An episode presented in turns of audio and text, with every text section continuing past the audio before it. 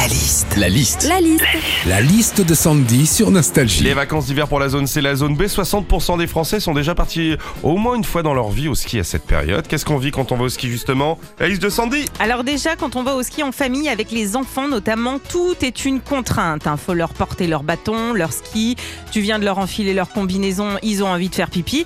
Et puis surtout, ils arrêtent pas de péter. Alors, Ah. Si, excusez-moi, hein, l'altitude ça fait péter. Ah bon Ouais, il y a même eu euh, des études là-dessus, je vous mens pas. Et puis d'ailleurs, euh, ça touche pas que les enfants, les adultes aussi. hein. Alors imaginez les gars qui feront l'Everest. hein.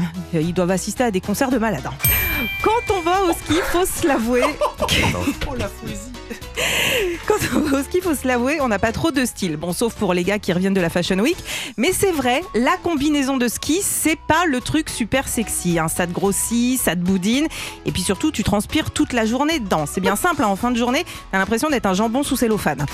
Quand on va au ski, il y a aussi euh, toujours un gars qui t'énerve parce qu'il skie super bien. Slalom, planté de bâton, chasse-neige, tout ça c'est parfait, tout est dans le style. Mais le problème, c'est quand ce gars est un enfant. T'es tellement dégoûté que tu te dis bon bah je vais aller me prendre deux trois cours au piou-piou moi.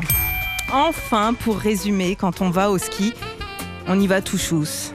Tout est blanc, on fait la queue au tire-fesse, on prend les œufs. Alors forcément, quand tu penses à tout ça, tu dis oh là là, c'est excitant, un coquinou le ski, dis donc.